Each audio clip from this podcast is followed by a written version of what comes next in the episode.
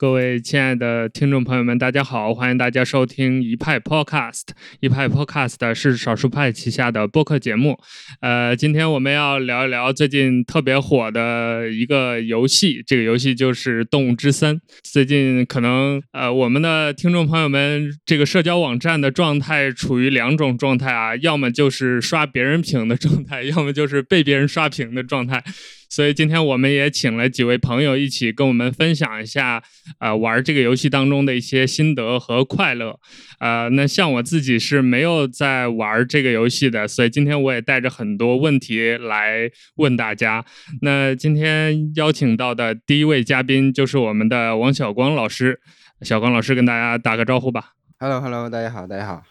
呃，我是王小光啊，我那个我是首发开始玩到今天。算是村子已经小有成就，我我是一直在刷别人屏的人，而且最近小光还发了一个 vlog，就是关于这个动物之森的，大家呃有时间也可以去看一看，我会把它附在节目的 show note 里面。那第二位朋友是我们的 Weber，Weber 也跟大家打个招呼吧。啊，Hello Hello，大家好，我是 Weber，那我也是。啊，算是第一批入手这个动森的吧。然后我现在也是属于刷别人屏的状态，每天都非常积极的去给别人安利这款游戏。Web 最近加入了我派，大家可能也看过他之前做的影片。呃，后面我们再慢慢聊。那第三位是之前在我们节目当中出现过一次的我们的产品经理 Sam。嗨，大家好，我是 Sam。嗯，我也是第一批玩动森的，然后在最初的几天刷的比较狠，呃，最近几天是有点沉寂了，想要歇一歇。呃，所以我们就从头开始聊吧，就是大家为什么要玩东森这款游戏？因为我知道这个游戏在之前的任天堂那些平台上已经登录过，而且是一个挺火的 IP 系列。那大家是这个系列的老玩家，还是说从这代有了 NS 才开始接触东森的？哦，我是之前玩过两座，但都是时间比较短，因为这是第一次有中文版，以前的都是呃试图想要玩一下英文版或者日文版，但其实是很难的。其实，因为首先自己这个对这些语言的熟悉程度没有那么高啊，还有就是包括我现在玩也是这种感觉。我如果你是一个对一个语言有一定兴趣的人，其实他是挺适合你去用它来知道，就是这个语言的说话方式的。因为其实你会跟那些你的邻居们说一些非常日常的话，但是可能在游戏一开始的部分是有很多功能性的介绍内容啊。如果那时候你的语言不是那么好的话，一个是会觉得很枯燥，因为它的那个信息量很大，但其实有很多是客套话呀。呃，真正的这个介绍功能的话是藏在里面，所以。你的语言不够好的话，可能又没有办法完全去入坑。所以我之前 V 和那个 3DS 的都试过，但就玩了一点开头啊，就玩到说啊，我我的村子里是什么果树啊？去别人那时候去别人的岛上联机采一点果子已经是很稀罕了，然后再带回来。主要是没有语言，我觉得这次在国内能那么火，我觉得有有中文是非常重要的，能够这样去传播。哎，说到语言啊，我观察就是我之前玩过大概一个小时吧，我感觉这个游戏的语言还挺有意思的，就它汉化做的特别好玩，就那里面的角色啊什么的都是，就我不知道有没有人玩，比如繁体中文或者是英文版，我想知道就是它对应版本，它好多那个语言梗也是都有相应的那个做法的吗？对，有的，有的。哎，应该是因为呃，它的那个日文和英文其实是差异很大的。你可以看作是两边的这种青少年体系不一样吧？你就想象我们看那个《Stranger Thing》的时候，那些小孩儿他们长大过程中的各种，包括家长对他们态度等等，都是能够体现在美版的这个《动物森友会》里面的。然后日本这边是更可能更嗯，就是本怎么说呢？原汁原味一点，他可能做是按日本人的这个。呃，生活方式做起来的，但是在美国那边已知的是美美版跟它有比较大的差异，但不是说方向上的差异啦，整体的可能还是比较像，但是可能我我感觉可能是美版年龄更高一点，然后日版可能就更像小孩儿，然后繁体这边没有具体的梗来对应了，但是这次的中文化确实是做的非常好，它的呃梗的翻译还有就就是本体化做的很好，那个那个它是神游的那个团队继续在做吧，哦，非常感谢这些工作人员啊。而且好像他那个语音部分是不是也有特供啊？就是我感觉他是在说一个超快的简化版中文的那种觉，感是倍速。我感觉它是开头的几个字，你能听出来？对，能感觉到是中文。对。嗯，它肯定有一个生成器，然后但是我不知道，我很想要有一个一个这样的生成器，感觉应该早有人做了吧，可以把我们的话变成那种。对，应该后续网上会有人做。是的，总能找到它的规律吧，哪怕它每一句用的是不同的规律，对不对？你你会觉得啊，这句听着很像，但是下一句好像又不太像。啊，反正我很想像这样说话了。对，很明显你会觉得你听到了自己熟悉的那个语言。是，我觉得是中文，是中文，我觉得是。呃，那可能我们还有听众不太了解这个游戏啊，那要不小光老师跟大家先简单的介绍一下，因为你前几座都玩过。介绍这个游戏其实挺难的，但是我一般采取的方式就是，我觉得它是一个过家家的游戏啊，它里面有非常多的内容可以让你去利用到啊，然后最后那个实质很像是在过家家。嗯，重点，因为它的名字叫动物森友会啊，就是有有动物可以做你的邻居。这些动物其实就是都，这是这算 AI 吗？这不算 AI 呀，这就是一些简单的这种问答逻辑而已，对不对？就是你可以在这个岛上跟动物做朋友啊。当然，现在大家看到很多重点，就是你可以去别人的岛上玩啊，这个当然也很重要了。但我觉得单机也是可以玩的，你就自己管好自己的岛，跟岛上自己岛上的小动物有互动，你就把每一个。动物理解成一个 Siri 的话，你可能就相当于你进了一个 Siri 的群吧，你就可以跟这些 Siri 说话，呃，跟那个什么呃亚马逊的人说话什么的。我比喻不好啊，但但是 他可以去理解的这个方向是比较多的。有人说他是奇迹暖暖啊，我没有玩过奇迹暖暖，但是应该就是强调他换衣服这一点吧，打扮自己这一点。呃，然后某种程度上它也有点像 Minecraft，就是因为它可以造出一些东西来。就它可以利用自己里面的元素去拼出一些东西来，但是你做哪一个单纯的比喻，可能都没有办法完全的去描述这个。可能是一个合体吧，感觉。对，所以你你能你在这个游戏里面自己能做的事情，其实也是有很多方向可以自己去选择的。嗯，不是一定要要怎么怎么样啊，要跟别人玩的一样。所以现在就出现了一个门派之争啊，就是这个要干游戏的这一派 和修仙玩家的这一派。呃，你们几位平时都是比较干的多，还是休闲的比较多？我早期的时候是比较比较干的，就是我刚拿到游戏的时候的前两天，我第一天好像是晚上三四点才睡着，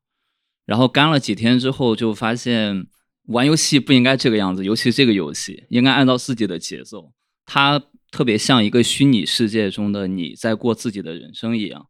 然后又看到很多人的进度很快，很容易就是消磨自己的信心。我觉得我就需要按照自己的节奏来走，然后需要停一停，需要等一等。然后最近几天就是，呃，自己感觉到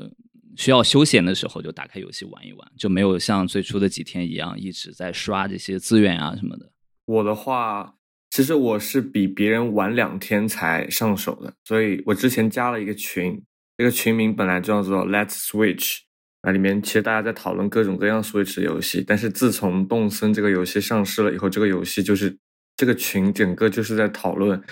呃，动森这款游戏。所以我一开始呢，其实可能是心理状态的原因吧，因为大家的节奏都很快，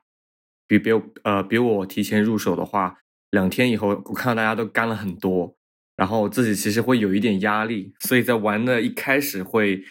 啊，有点想急着去像赶进度一样，因为想追上大家的进度。但像三王刚刚说的，就是后来发现，其实这款游戏它不像是那些有有着任务、有着剧情的游戏，所以他还是应该去找自己的一个节奏。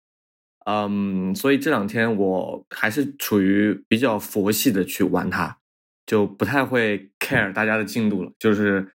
啊，慢慢的建设自己的岛就好。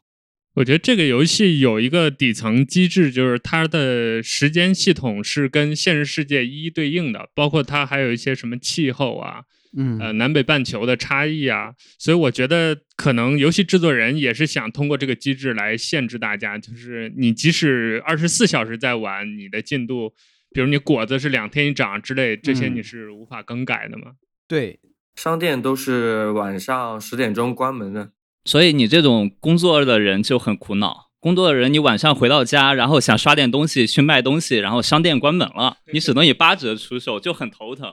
嗯，我的朋友文森特是一个工作很忙的人。嗯，昨天晚上他跟我说一件烦心事儿，就是他有一天有一个新的邻居吧，是一个新西呃是是是条鳄鱼吧，阿龙，就他有一个新的邻居会搬来，所以他这一天上白天上班的时候就非常盼盼望着跟这个 邻居聊聊天。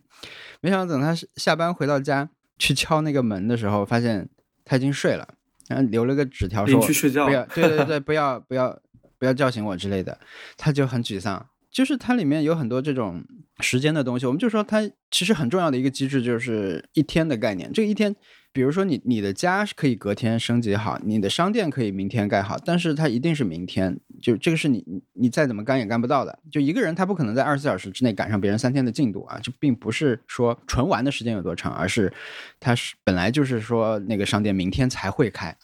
但是它反过来说，也就是明天就能开，对不对？就是不会是 你你只要交一点材料，它就开，你不需要真的是去采很多很多的木材、很多石头，你不需要用这些来来盖你的商店。你你要做的是那个任务，其实是很简单。我我一直觉得那个博物馆、水族馆那些东西非常庞大。我我给一个朋友一个朋友，他知道了以后，他说这个得交多少素材啊？就是十五个鱼、十五个生物就可以了。你怎么？就是 这不公平，对不对？你交了十五个区区十五个生物，你就换来了这么大一个东西。呃，我觉得它有要等的一面，但是也有极其简单，让你觉得好划算的这种一面吧。说到商店，这个游戏里面是不是有一个特产机制啊？就是每天还是什么每一个岛的特产不一样？就是商店里面出售的货物是分时段吗？还是说分岛的那个特性呢？每个岛都有。不一样的水果，这个是一个特产。然后每个人每天的，然后每个人每天的商店呢，会刷新不同的这个物品，每个人都是不一样的，而且是随机的。所以，而且它这个整个的品类非常非常多，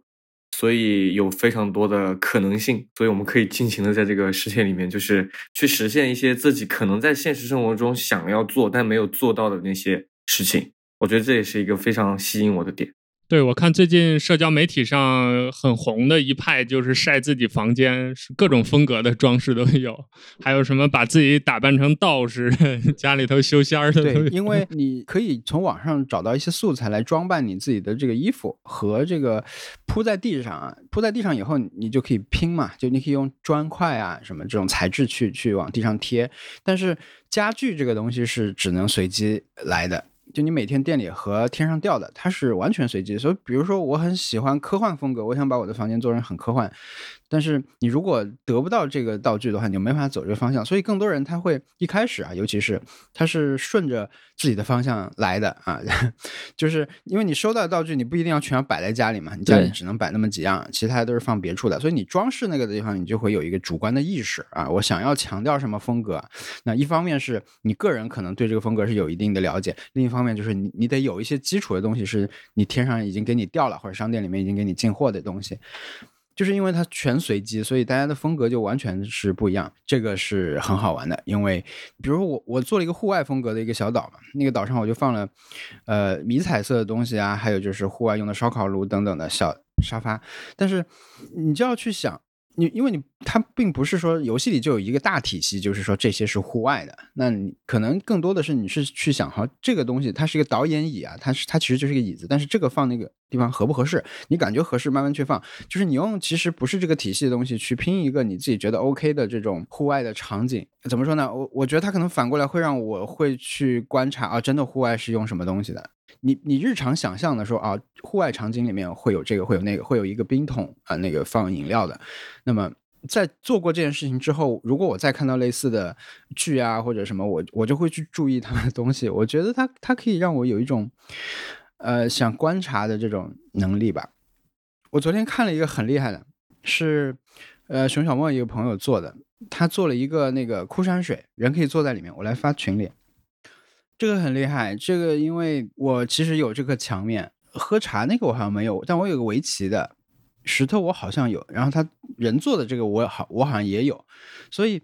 呃我看到这种我就更觉得怎么说呢？我从来没有想象过我要去这么组合我的这些东西。然后枯山水这个形象，它的这种概念，我并不是一个我我不知道的东西。就是我知道世界上有这种东西，但是我从来没有想过说用我的素材去拼这样一个东西。所以我觉得，如果你玩过一下这个游戏以后，你再看别人做的东西的时候，就是你自己入门了的话，你看别人，你可以有更多的维度了。你去想，哦，原来他是这么去组合，这样会好一点。然后最后可以用在你自己的这个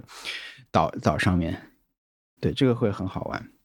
对，我看前两天 Twitter 上有一个艺术家就直接在游戏里面开画展嘛，还有人要排队登岛观看，我觉得也挺有意思的。这种自由的所谓的沙盒游戏，经常会有很多可能制作者都想不到的这种哎迷之玩法。是的，是的，嗯，我觉得它其实还有一个点，就是说它这个。精度其实是比较低的，你能做的事情不是那么的多。像那个画廊，但是我觉得那画廊实现就非常厉害，它实现的这些元素让它很真的很像是一个画廊。就是大家把这种真实世界里面东西微缩到里面的时候，那些元素只要非常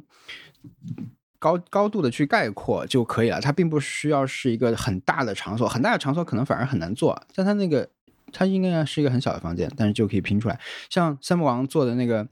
阿森纳球衣，他穿的那个，虽然说它精度不足以让你把他胸前那些字写清楚，那些字模，但是你只要有一个那个形状堆在那里，你知道啊，上面这排短一点，下面那排长一点，就有了，对吧？就就它它它是一个抽象的过程。而且我觉得这个大家自由拼装的这种乐趣，就来源于它不是一个很复杂的一个东西。如果这个游戏真的是，比如一比一虚拟的，让大家一点一点的去积累一个真实的世界，那可能就是另外一种玩法，另外一个游戏。嗯，对。哎，那我们呃在这里要不要给新入坑的玩家一些建议？就是大家在选择这个。呃，游戏的本体，比如数字版，还有实体版，包括你们用的是 Switch 的那个大的机器，还是 Lite 版，就是那个小的掌机，这些建议大家有没有可以给我们的听众想要入坑的朋友提出来的？我买的就是数字版，然后我是在那个，因为大家如果买 Switch 的话，肯定要先买那个 Switch Online 的会员。因为动森这个游戏，呃，虽然你可以本地玩了，但是我觉得还有很多乐趣来源于你去跟朋友联机，所以你要去买那个 Switch Online 的会员。那其实那个会员里面有的，呃，屈服是可以买这个叫我们俗称叫认亏券，就是一种游戏兑换券。那我当时是在那个奥福买了这个认亏券，啊，折合人民币差不多五百六十多块钱，然后你可以去兑换两个游戏。然后我就兑换了一个《动物之森》，我觉得这个游戏就是你每天可以抽出一点点时间去玩的。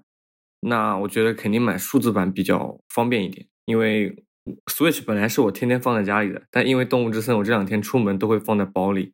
所以随时都可以拿出来玩，肯定数字版更方便一点。我觉得，如果你要健身环的，你有你有健身环的话，基本上就是数字版比较好，因为健身环只有实体版，所以你的卡槽里面得一直放着健身环。因为我们家是两台机器都有，但是我是用的普通的 Switch 来玩，就大的来玩，呃，然后因为我我那个录一些影像的时候，我就用电视玩，但平时一般是用手呃手持的模式。我我就是比较明确的知道我要买个数字版，但后来我就买的是港服吧，好像是。我也另外我也有一个那个日认亏券，我的那个日日版的认亏券有换了一个。对，认亏券就是像韦博说的，你你只要花五六百块钱。你买这个券，你就可以换两个游戏。那一般游戏是在三百五到四百块钱嘛，所以你用这个的话，你任意换就会很划算啊。但是只有会员有这个这个资格，就是让任天堂亏了的一个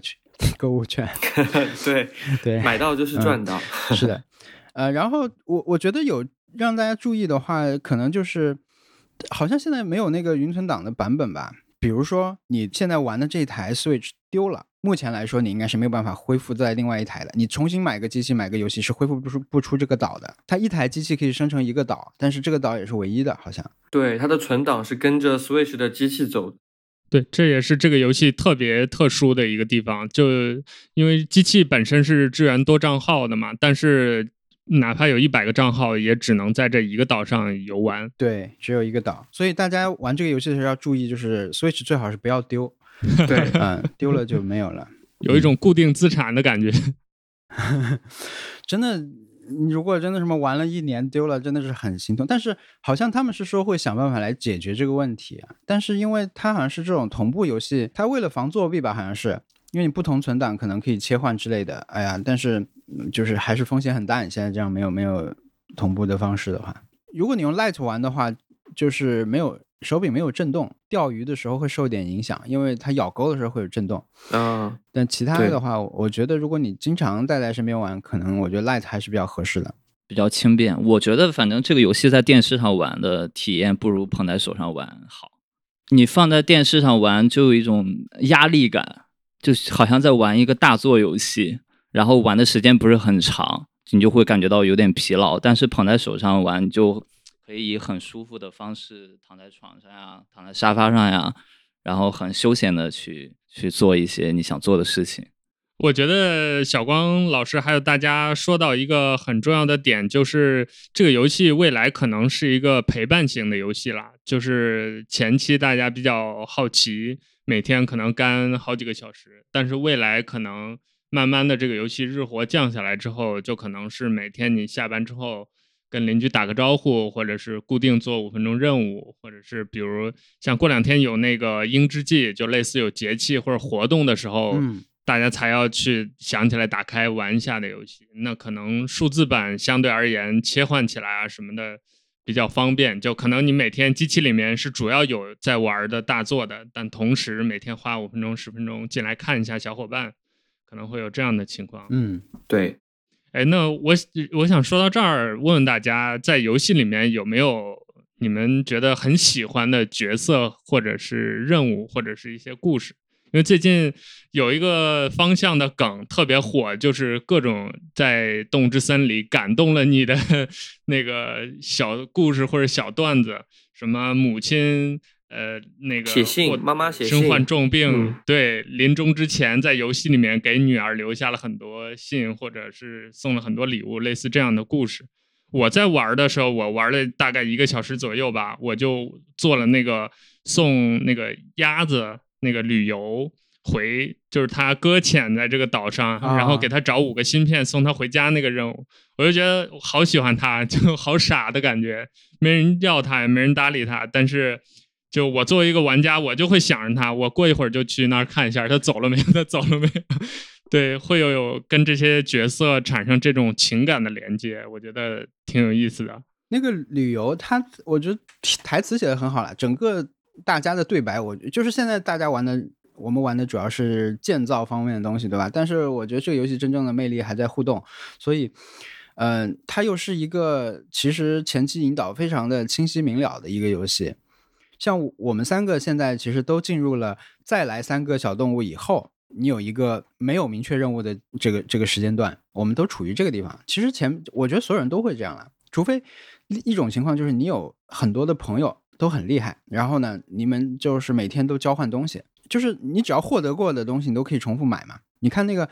摆两排马桶的这个视频，其实因为你只要有一个马桶，你就可以不断的买马桶，你就可以拿出来摆这种形状。那么相应的，如果别人也想要这个马桶，你也想要别人的东西，就会开始疯狂交换。我觉得那个是另一种玩法，我们不说。但是你正常走主线的，你玩到了这个三个小小邻居来了以后，你可能暂时会进入一个淡玩的这个期间，因为你没有明确的目标啊。但前期大家目标是一个一个一样的，所以我很期待的是建造这一波过去之后啊，就是互动多起来，因为你岛上现在开始有五个了嘛。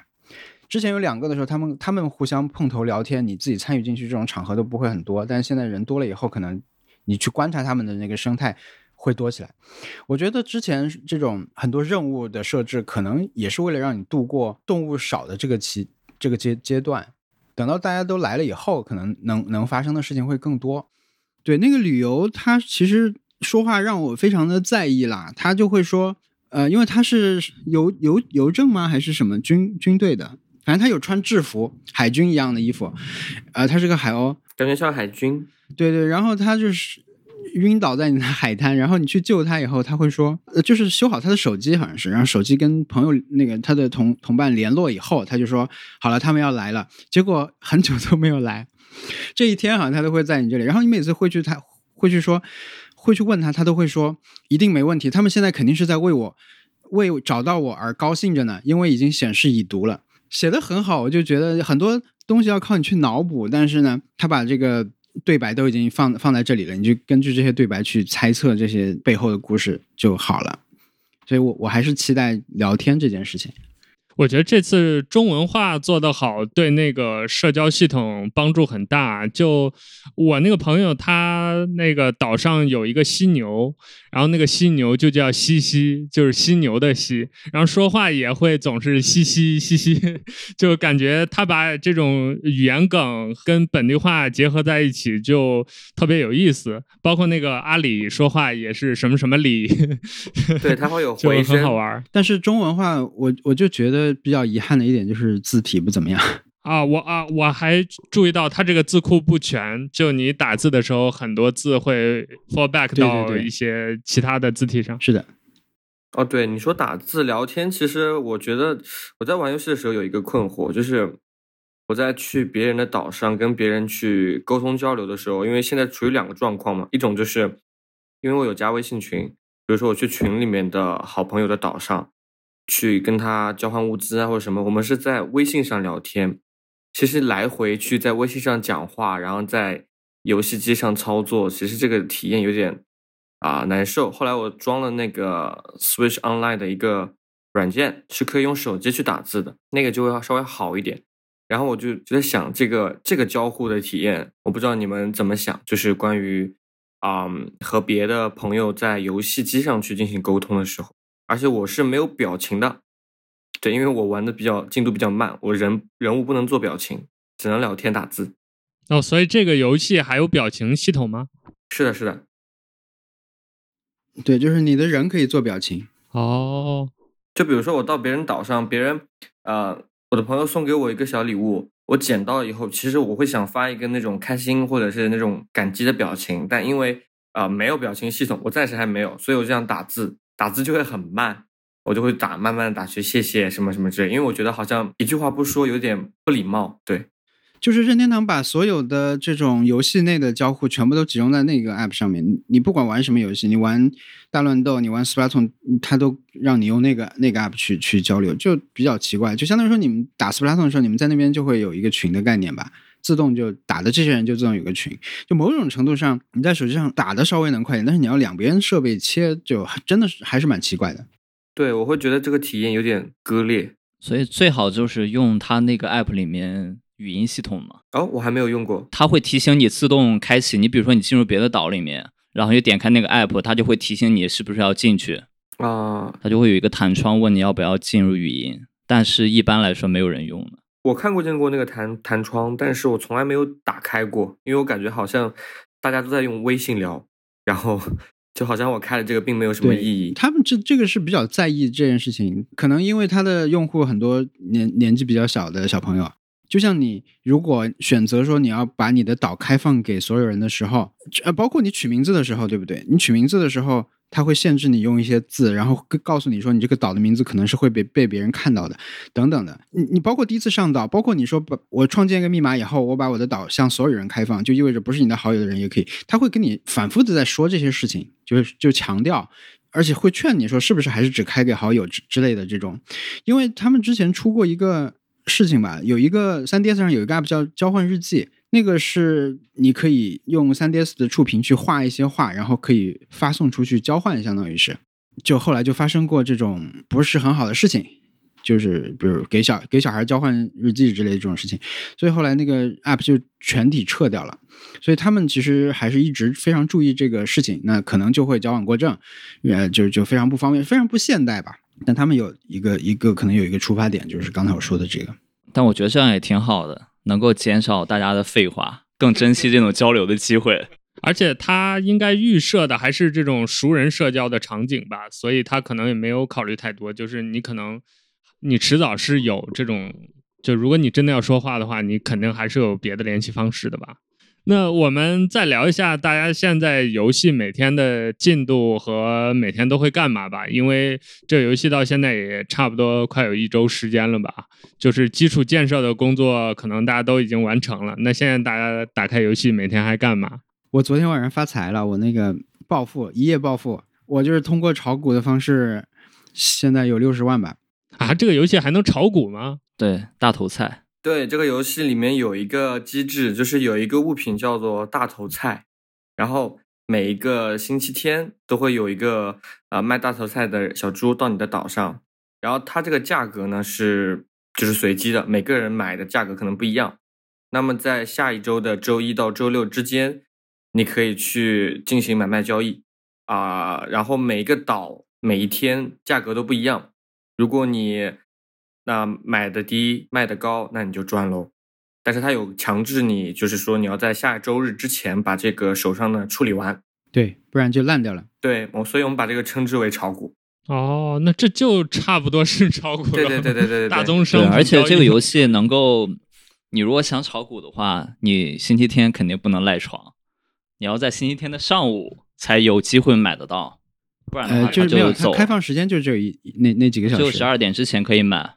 我的进度算是比较慢的，像我到现在还没有买过大头菜，本周日我才会有第一次机会。但我我昨天的感悟就是说，因为呃，之前看朱佳音在微博上也说了，就是按以前的系统的话，它就是一个比较纯粹的，啊，我买了以后我就看观望我的这个趋势是怎么样，因为它每天上午下午是不同价格的，呃，你要选一个时间卖掉，对吧？可能比如说你你到星期五了，你还没有卖，你还觉得价价格不够，不是说每个人都会出现高价的。因为它的买入价格是在九十块到一百一十块之间，买入价格就不一样。有些人岛上直接出来一百二啊一百一，他就直接买了，可能别人是九十，成本就不一样。然后会出现的也不一样，有些人就买了九十，但是收购价早上是三十块，下午是二十块，会有这种情况的。所以你你就觉得我不能卖，对吧？我觉得我总归后面会出现 正常价格，有可能它就真的不会出现。以前的话，它是比较纯粹的一个这种这种系统，但是现在有了联网就不一样了。像我昨天我不是在自己的岛上卖的，我是在一个网友那边，而且也没有人来告诉我说啊，我这边很贵，你快来卖，没有的。就是我在群里面偶然看见，他说好像是说，呃，还有人要来卖大头菜吗？没有，我就要关门了。我就往上翻了一下，发现他那个大头菜是一个极其高的价格，他一颗菜要六百三十七，好像。就是极高，我就是之前听说这个系统的时候，我并没有觉得它是一个可以到这种程度的系统，我就觉得你你花一百块钱买一个大头菜，你卖大概一百二、一百五，到这种程度差不多了吧？没想到你发现能到这种这种幅度，去他的岛还蛮惊险的，因为。快要关门了嘛，快要到十点了，我才去，我十九点半才去，联网还是出错了一次。我当时觉得，如果出错的话，就像是做了个白日梦一样。第二次我就成功的带着一千一百二十个大大头菜 飞过去，高价卖掉了。但是像我刚才说的一样，我觉得这是一个所有人都可以拥有的暴富的机会啊，就是因为你可以去别人岛上卖，就这么简单。你只要找到别人，就就是贵的人，如果能够发布信息给大家的话，其实大家都拥有这个机会了。这个是比纯粹的炒股要。更安全一点，保险一点，安全，而且很友好，就相当于你有不同的交易所，有的交易所就收的很贵，而且你是可以去卖的啊，就这样。我其实过去两天玩的时间比较少啊，一个是因为目标少了，还有就是因为我录了一个开箱视频，我在游戏里面等着打气球，打了十几个气球吧，然后在一个视频里面把它们一个个逐个打开了，呃。就只做了这么个事儿，然后建设方面完全没有做，就是因为你觉得很平均，各种如果你的岛有个指数的话，这些指数可能挺平均的，也我也没有什么想弄很多马桶来摆那个林荫大道的那种目标，那个真的好好笑。对我我就是没有没有这种明确目标，但是昨天当我。有了六十万之后，我突然有了目标，就是我就不做要赚钱的事儿，我就去钓鱼，我就准备为了给我的那个博物馆变满，对我我我就为了这个做事儿。其实我现在的这个整整个节奏还是很悠闲的，因为每天那个呃果树上面会长果子，我会先把果子给收集起来，然后把一些会每天会刷新的东西，比如说石头里面砸出来的铁矿石啊，都把去啊收集一下，然后。我的商店昨天刚刚开门，所以每天应该会去商店里转一圈，把想买的东西买了。然后的话，我就会再看一眼我的那个群，因为群里面的人真的，我觉得他们是七乘二十四小时，永远有人在线。你可以去问一下谁的岛是开着的，然后去逛一逛，交换一下物资之类的。我我也挺喜欢钓鱼的，因为我们有开个玩笑啊，就是因为那个其实鱼的种类非常多，但是我从玩到现在，我基本上钓了很多鱼，都是菜市场、河马生鲜市场能买到的，所以我们统称这些鱼为河马鱼。然后我就很期待，因为我看到群里面有人甚至钓到很大的金鱼啊、鲨鱼啊之类的。我钓的都是菜市场买到的那些鱼。然后就是还有一个就是房子啊，像小王老师说的嘛，现因为我现在现有的一些东西还家具比较少，我就按照有什么就弄什么。你的房贷有还完吗？啊，房贷，对，其实这个机制挺有意思的，我觉得它既让你觉得有现实世界的感觉，又有和现实世界。不同的那种差异，就你说房贷就觉得很好笑，一个游戏里面要还房贷，就感觉好像很真实。但是他的房贷又不要你急着还，你即使不还，你也可以一直玩下去，这就是游戏。然后我觉得这个设定很有意思。房贷的话，我现在没有还，就是我还是停留在初级阶段，就是我属于那种啊，目前先快乐的生活一阵，研究研究，因为我真的是什么都不懂，很多小技巧啊什么我都不知道。他的房贷其实你可以理解成买下一阶段房子了，就你换过来理解就比较好。你比如说你现在的房子，我们说它只有一个房间，那么你为了要有第二个房间，你就攒钱。那你什么时候买是你自己决定的，其实更像是这种，对吧？更不像是你你去还房贷的概念。更多人是因为说我现在房子不够不够不够放了，所以我要去把它加大一点，所以你要把你的钱花掉。但是它说成房贷还是挺有意思的。我上周去看了熊小莫的岛，受到了震撼啊！像朝鲜，其实，在里面的时候，你会感受到它所有的树都呃，首先它整个岛没有杂草啊，其次就是它是把所有的树都移动了位置，摆成了整齐的形状啊！就你出来机场以后，就是一条很长的一条，两边都是树的这种路，你就沿着这条林荫大道往前走，就到了博物馆等等的，然后区域规划特别好啊，等等的。我觉得这个游戏它好玩有一点就是说。它的系统规则，你觉得啊？我知道是怎么运作的，嗯，但是有一些具体的用法你是不知道的，嗯，就是关于这个游戏的知识可以分成三类，一类就是维基百科类的啊，就百科类的。知识型的东西，就比如说有哪些动物，有哪些鱼啊，这种是一类；还有一种是攻略型或者是经验型的，就告诉你下一步干嘛，下一步干嘛那种；还有一种就是 tips，这种完全就是在游戏过程中你都不知道在哪儿可以全面获得，就是群里面偶尔又来个截图，你就看啊还能这样，就这种事情就不断的在充实你的游戏体验，这就很好玩。比如说我昨天去特特岛上，你不是可以随身带一个那个作业台吗？它的岛上分布了四个作业台，可以让你在岛上想做东西的时候也不用去切换出来，就可以做。我觉得这个就是大家 就好像是每个人的厨房里面嘛，有一些自己让自己顺手的方法什么的。学这种东西还挺好玩的，它也不是那种能在网上引起爆转的这种这种经验，但是这种反而是很值得去学的东西。我觉得这个游戏就是这次能火，跟社交网络和它的结合有很大的关系，就是。呃，这次有很多的梗，还有好玩的那些截图什么的，一直在 Twitter 上、微博上到处的转，所以我觉得就它已经成了游戏的一部分，就是大家把它，包括游戏里面也有一个截图分享的机制，就是导致大家刷被刷屏的直接的一个原因，特别是 Twitter 上，它会类似 IFTTT 那种直接帮你转发到 Twitter 或者 Facebook，所以我觉得它就是这种。社交分享和大家在游戏里面的这个互动已经融为一体了，就它已经变成一个东西了。这也是我觉得这个游戏特别有意思的一个地方。和新冠疫情也有一定的关联。对，大家都宅在家里。嗯，你想这个游戏它是本来是最早可能就延期过一次，但是本来决定是去年十一月份发售的，去年年中的时候已宣布延到了三月份。当时可能还没有想到这个疫情这么严重，但恰好这段时间对当时我我转过一个推特上的一个评论吧，也是很好的人啊，他就说：“哎呀，一就是特别想玩的游戏延期了半年那么多，就是特别不舒服啊，就是觉得不高兴。但是呢，往年你都是在十一月份、十月、十一月这种秋天的时候啊，就是。”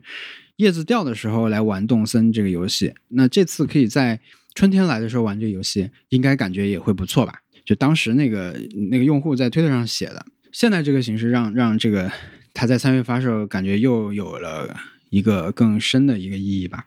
但也有影响啊，好像是已经影响到他们做那个后续内容了。这个后续也会有新增的像 DLC 那种补充包吗？应该是有，应该是可能不是 DLC，但是它应该是整年都会。那我以前我知道它是有按时间去更新，但是我以前想象我总觉得它已经做好了，但好像不是。按现在的说法，就是他们还在做呃后后面的内容。我有听说这个游戏其实是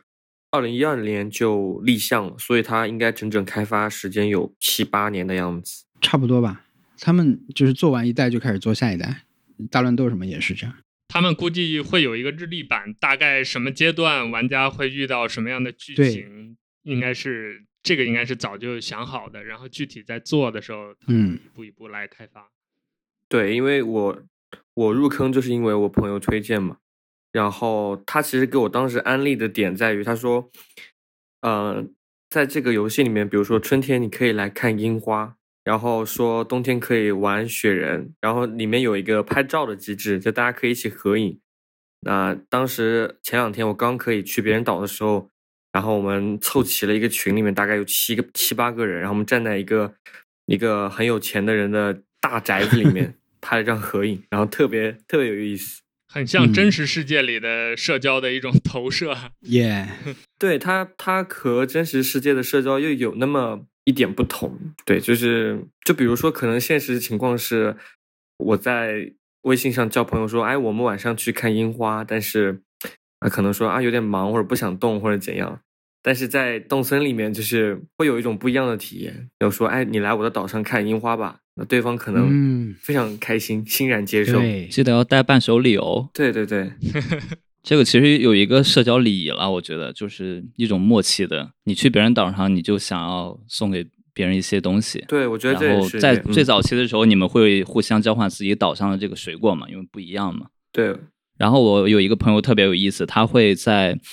呃他岛上的一个角落里面去埋一些礼物。他说：“你去挖一个。”看你能挖出来什么东西？对对对，这个我觉得还每个人每个人的岛上，他们这个设定都不同的。我有朋友跟你一样，他是说啊，呃，就是如果有人说我要到你的岛上玩，他说稍等一下，我去买一些礼物，然后你们自己去挖，挖到什么算什么。而且昨天我还听说，就是啊，群里面有人说他们准备举办一个叫摸家具大会。就是因为每一个里面的物品都是一个小叶子的形状嘛，就其实你不不把它捡起来，你不知道是具体是什么。他说可以到时候就是摆一排这个小家具，然后大家来他岛上像摸彩一样，就真的很好玩。这个而且它社交属性也很强，因为他也不会叫随随便便叫陌生人去嘛，就大家可能是啊现实中的朋友或者说网友对，然后通过这种机制来加深一种社交交流。其实它的呃，当然它的玩法一直是这样啊，就很多玩法是从以前前作延续到这。我们说现在它撞到现在这个时机，可能还有一点就是它这种大家聚集拍照的行为很像 Instagram 时代，包括大家在建造这些岛的时候，你很可能一开始就想说我要建一个打卡的景点。我的朋友们来了以后，我带他们去哪？我不一定带他们来我家里面看我的东西，我可能带他们去去我的一个打卡点。这个就很好玩，甚至有一些角度都都已经有有设计，拍照角度什么的。到时候会不会有什么网红岛啊？开放向导？那我们今天聊到这儿，进入节目的尾声了。我想请大家，呃，有这样一个结尾吧，就是我们三位玩过这个游戏的玩家，每人以自己的，每人学一段动物说话，每人以自己的角度。给我们这些听众里面可能还没有入坑的玩家一个选择《动物之森》的理由。哦，我我觉得。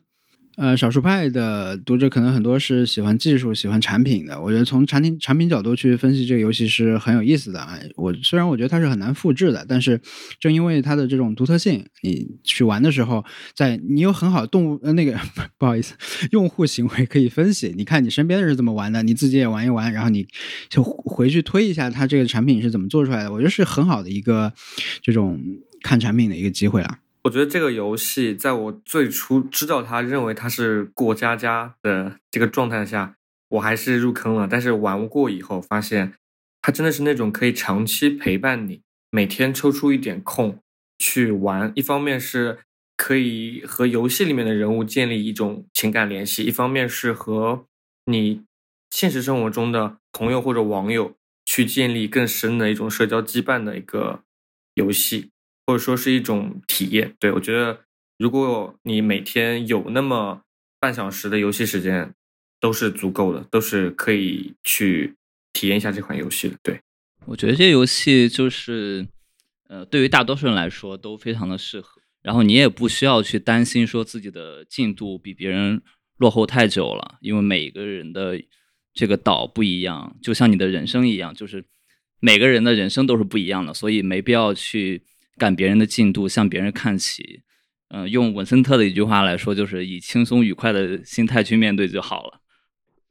好，那谢谢我们今天来的几位嘉宾，小光老师、Wilba 还有 Sam，跟我们分享了这个游戏的快乐。那如果我们的听众朋友们还有对这个游戏感到好奇的，那抓紧时间入坑体验一下这个《动物之森》能给你带来的游戏乐趣，是其他各种三 A 大作都给不了你的，它是一种独特的游戏的魅力。啊，那最后也谢谢我们的听众朋友们收听我们本期的节目，我们下期再见，拜拜，拜拜，拜拜，拜拜，拜拜。下单了吗？